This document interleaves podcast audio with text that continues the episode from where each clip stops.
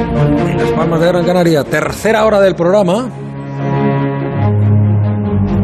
Que hoy asiste aquí al encuentro de nuevo con el WOMAD, con el Festival Mundial de las, la Música, las Artes, la Danza, aquello que se inventó Peter Gabriel en los 80 y que recupera escenario, lugar, ubicación y encuentro en Las Palmas de Gran Canaria. Muy cerquita de donde estamos, en el Hotel de Lum, en el Parque de Santa Catalina, aquí enfrente del escenario abierto desde hace ya bastante tiempo. Y por aquí andan los tertulianos, pero antes de presentarlos, porque bueno, decir que están atentos ahí a la música, algunos especialmente a punto de bailar, quiero saludar a, a Parisi. ¿Cómo estás, Alberto Aparici? Pues estoy Hola. con un poco de con un poco de envidia de, no estar con vosotros ahí, pero bueno, en fin, ¿qué se le va a hacer? Bueno, Alberto, eh, ahora mismo, si yo, si yo hablo de Canarias y volcán, todo el mundo va a pensar lo mismo. En Cumbre Vieja, que lleva dos meses en erupción en eh, La Palma. Pero aquí en las Canarias la gente lo tiene muy claro. Estas islas salieron del mar gracias a los volcanes. Em, no hay un solo centímetro de tierra que no se deba a la actividad volcánica. Y como hoy es viernes y toca hablar de ciencia, pues le pedimos a Alberto que nos hable precisamente de eso, de cómo nacieron las Islas Canarias. Alberto, eh, lo he dicho bien, no este suelo sobre el que estamos se debe a los volcanes, ¿verdad? Bueno, yo, yo diría todavía más, pues sería un poquito más, más audaz, ¿no? Ese suelo sobre el que estáis es un volcán. O bueno, para ser precisos, pues un conjunto de volcanes muy viejos, apiñados uno encima sobre el otro, y que han formado esa isla, ¿no? Y, y de hecho, el proceso, el proceso básico es muy fácil de entender. Primero se empieza a salir lava del suelo del océano, se produce ahí una fisura o algún tipo de cosa, forma una pequeña montañita submarina y luego se van sucediendo las erupciones que hacen crecer esa montaña poco a poco hasta que un día pues la montaña saca la cabeza fuera del agua y ya no es una montaña, es una isla. Oye, y las Islas Canarias son ocho, las, eh, las principales al menos. ¿Eso quiere decir que ocho volcanes se han puesto de acuerdo para entrar en erupción aquí al mismo tiempo? Pues creemos que no. La verdad es que el, proceso todavía hay discusión de exactamente cómo ocurre, pero eh, creemos que es bastante más divertido que eso, porque resulta que el suelo del océano sobre el que están asentadas, digamos, esas montañas, que son las Islas Canarias, pues es un suelo que no está, que no está parado. Y eso hace que pasen cosas muy divertidas. Tú piensas que el océano Atlántico está abriéndose, desde el centro del Atlántico está creándose corteza nueva, y eso está separando América de Europa y África. Eso quiere decir que Europa y África están siendo empujadas hacia el este, y las Canarias, pues como están en el suelo de ese océano, pues también se están siendo empujadas hacia el este. Es como si estuvieran so- sobre una cinta transportadora, digamos. Pues bien, eh, la, la hipótesis es, si debajo del océano, debajo de esa cinta transportadora, hay un solo volcán, hay una sola eh, corriente de magma que sube hacia arriba, pues ese solo es capaz de fabricar las ocho islas. A ver, a ver, ¿cómo- ¿cómo sería eso? Pues en realidad también, también es muy fácil. Simplemente hay que imaginarse, de nuevo, que el suelo está moviéndose, digamos, hacia nuestra derecha, ¿no?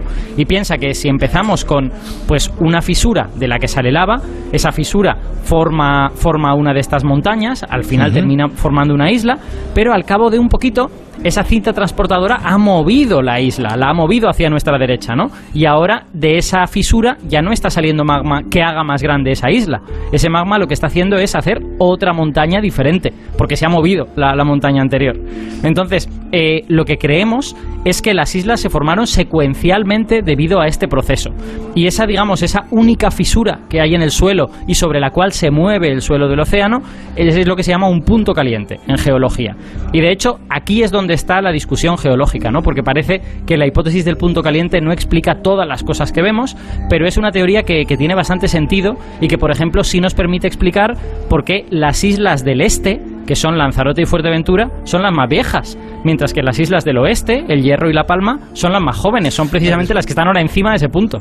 Eh, espera, eh, Alberto, que vamos a incorporar a la conversación a alguien que ha estado en más de una ocasión en este programa, además no hace mucho tiempo, sabe mucho sobre estas islas y sobre lo que hay debajo de ellas. Es el profesor José Mangas, geólogo y catedrático en esta misma isla, en la Universidad de Las Palmas. Eh, profesor Mangas, buenas noches.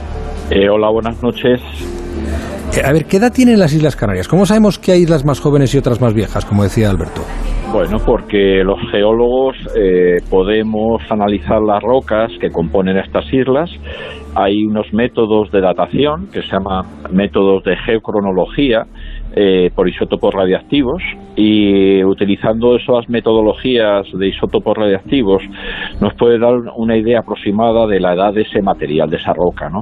Y se han hecho pues cientos y cientos de, dataciones geocronológicas en todas las islas del archipiélago canario y también en todos los montes sumergidos, porque además de las eh, ocho islas, como dicen ustedes, pues que son siete más la pequeñita de la Graciosa, que está adosada a Lanzarote, porque claro, la Graciosa se puede decir que de por sí sola no forma un edificio insular, sino que pertenece al de la, Lanzarote, pero bueno, eh, gracias a estos métodos de datación se puede saber la edad de los materiales. ¿no? Y últimamente se han hecho muchos estudios. Llevamos, eh, se puede decir que desde los años 70, 1970 hasta la actualidad se han hecho estudios eh, de todo tipo, petrológicos, mineralógicos, geoquímicos, de datación, etcétera. Y se tiene un conocimiento importante, ¿no? Porque no solamente han participado grupos españoles, sino han participado, esto siempre ha sido un foco de atracción para alemanes, para ingleses, para todos los que pasaban por Canarias, intentaban llevarse muestras, estudiarlas y por eso tenemos un gran conocimiento de la geología y de la formación de las Islas Canarias. ¿Y en qué horquilla podemos situar la edad de estas islas? Pues vamos a ver, a los conocimientos que tenemos hoy en día eh, es una historia geológica muy larga. Vamos a ver, empezamos. Eh, eh, nosotros vemos en los mapas siempre las ocho islas Canarias, ¿no?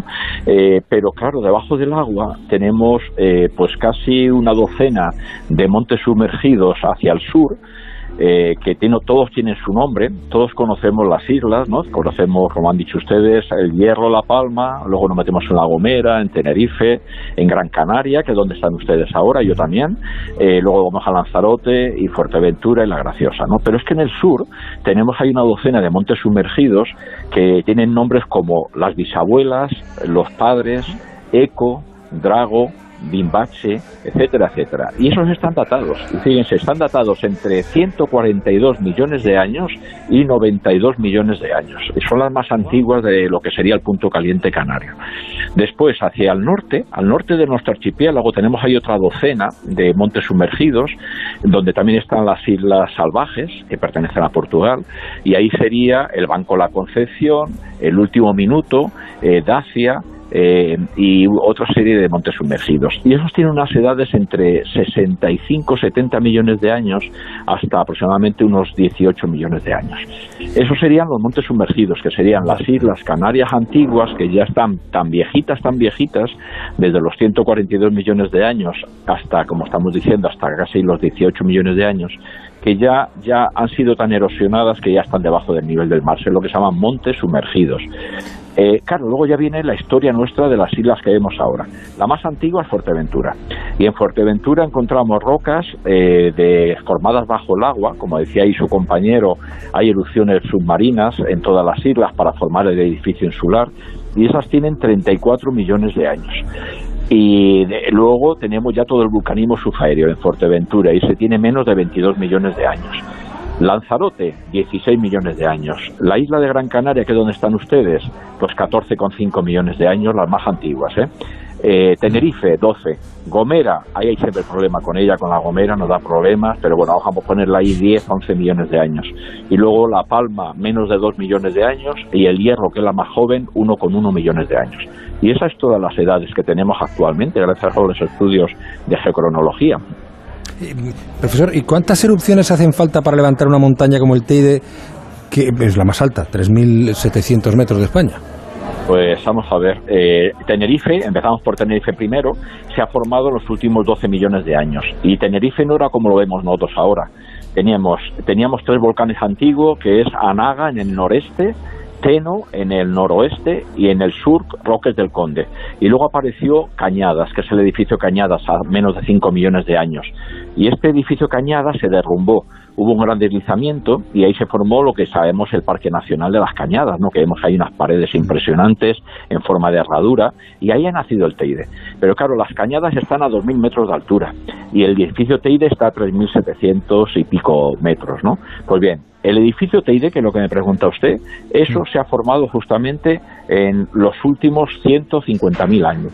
Para formar el TID, de, de 2.000 a 3.700 y de aproximadamente 1.700 metros, se han producido centenares y centenares de erupciones, muy un poco diferentes a las de La Palma, pero parecidas, y eso se ha formado en 150.000 años, es lo que tenemos, el, el edificio Teine. profesor, ahora estamos viendo todo lo que está sucediendo en, la isla de La Palma. este proceso em, que no se producía, que no se produce, creo, no lo sé, usted lo sabe mejor que yo, con la frecuencia con que eh, se pudo producir hace millones de años, o quizás sí, es un proceso lento, mm, ¿va a continuar creando nuevas islas? Es decir, ¿los volcanes van a, mm, pueden sorprendernos en cualquier momento con su actividad y mantener en tiempo prolongado, en los próximos miles o millones de años, eh, este, este proceso? Pues claro, lo que comentaban al principio de, mi, de la intervención cuando me preguntaban ustedes, el punto caliente, que es lo que realmente genera el vulcanismo canario, porque todo el archipiélago canario es de origen volcánico, a diferencia de Baleares, por ejemplo, o de otras islas del Mediterráneo, que no son volcánicas como las nuestras, estamos asociados a punto caliente. Y ese punto caliente es lo que realmente genera esta salida de formación de magma, que luego puede llegar por diferencia de densidad hasta la superficie y darnos lugar a la erupción. ¿no? Pues bien, ese punto caliente caliente está ahora mismo situado debajo del Hierro, debajo de La Palma y debajo de Tenerife. Ocupa más o menos, para que se hagan ustedes un poco así, como si fuera un círculo con un diámetro de 250 kilómetros. Por eso ha habido erupciones históricas en estas tres islas. Ha habido erupciones históricas en Tenerife, eh, me refiero históricas donde hay documentos eh, hay documentos escritos pues en este caso después de la conquista no después del siglo XV no entonces ha habido erupciones históricas en Tenerife ha habido erupciones históricas en el Hierro la última en el 2011 y en La Palma, que es donde tenemos ahora todo, todo el mundo puesto los ojos, pues ha habido, eh, desde tiempos históricos, ha habido seis erupciones históricas, desde, desde se puede decir, desde 1490 hasta la actualidad. ¿no? Alberto. Eh, sí, yo quería preguntarle al profesor Mangas una cosa, que es que em, esta teoría del, del, punto caliente, si la tomamos completamente a rajatabla, pues cabría pensar que en las islas antiguas, como Lanzarote y Fuerteventura, no debería haber ninguna erupción volcánica. Y sin embargo sabemos que en el siglo XVIII hubo una erupción relativamente fuerte en Lanzarote. Entonces, ¿eso quiere decir que esta teoría tenemos que mejorarla, tenemos que añadirle piezas, o es perfectamente compatible con la presencia de un punto caliente que en Lanzarote haya habido una erupción hace doscientos y pico años. Sí, es compatible porque la teoría del punto caliente eh, pues se empezó a numerar casi con desde el comienzo de la tectónica de placas, ¿no? Desde 1960, ¿no? Pero se ha ido mejorando a lo largo de los años. Entonces, cuando pintamos un punto caliente no es un puerro. Es decir, imagínense ustedes un puerro, que lo que hemos dicho, la cabeza del puerro coincide ah. con Tenerife, La Palma y el Hierro, sino piensen más bien en un champiñón, en un champiñón alargado hacia lo que es el África, ¿no? Entonces, no pensemos en un puerro, que es un punto eh, caliente, sino pensemos más bien en, una, en un champiñón. Este champiñón es que donde hay más actividad volcánica son estas islas eh, occidentales, ¿no? Que estamos hablando, pero como el champiñón se alarga hasta África, pues podemos tener erupciones menos frecuentes, pero también erupciones que pueden ser en épocas históricas o recientes, como las ha habido justamente, decía usted, en Lanzarote, ¿no? Lanzarote tuvimos una erupción estromboliana como la que tenemos en La Palma que duró seis años, que es una barbaridad. Mejor que los palmeros no piensen en esa fecha porque eso fue muy extraordinario, ¿no? Y llevamos ahora 55 días y estamos hartos ya de erupción, decimos, ya vale ya, deja ya de destruir ¿no? la isla. ¿no? Fíjese, imagínense ustedes seis años completos de erupción, donde quedaron destruidos 14 eh, poblaciones, la gente tenía hambruna y pobreza y tuvo que salir a las islas capitalinas o migrar a Sudamérica, a Venezuela o a Cuba o a Argentina, tuvieron que marcharse la mitad de la población porque se morían de hambre, estaban todo tapado de piroclastos, eh, no había vegetales, los animales morían de hambre, las las poblaciones habían quedado tapadas por el picón y por las lavas y aquello tuvo que ser un desastre brutal. Imagínese esto que estamos viendo en La Palma durante seis años seguidos, ¿no? Y que ha dado lugar, lógicamente, al Parque Nacional de Timanfaya, ¿no? Que todos vamos a verlo y a todos nos encanta, ¿no? Ver aquella, aquellas erupciones que hay allí en Timanfaya. Profesor José Mangas, geólogo, catedrático de mm, la Universidad de Las Palmas, muchísimas gracias por sus explicaciones interesantísimas esta noche en la brújula. Que tenga buena noche, profesor. buenas noches también. Aparici, oye, qué interesante, ¿cuánto aprendemos? Muy interesante, es que además, claro, con gente que lo explica también, pues eh, fíjate que hasta eh, mis compañeros de mesa en la tertulia hoy han estado escuchando pacientemente y ninguno ha protestado porque le estábamos quitando tiempo a la tertulia. Ninguno. Pues les agradezco mucho que nos hayan dejado estos minutitos para hablar un poco del pasado remoto, no tan remoto, de las Islas Canarias y un poquito de ciencia. Y, y quizá los oyentes también. Gracias, Alberto. Hasta la semana que viene. Un abrazo. Cuídate mucho.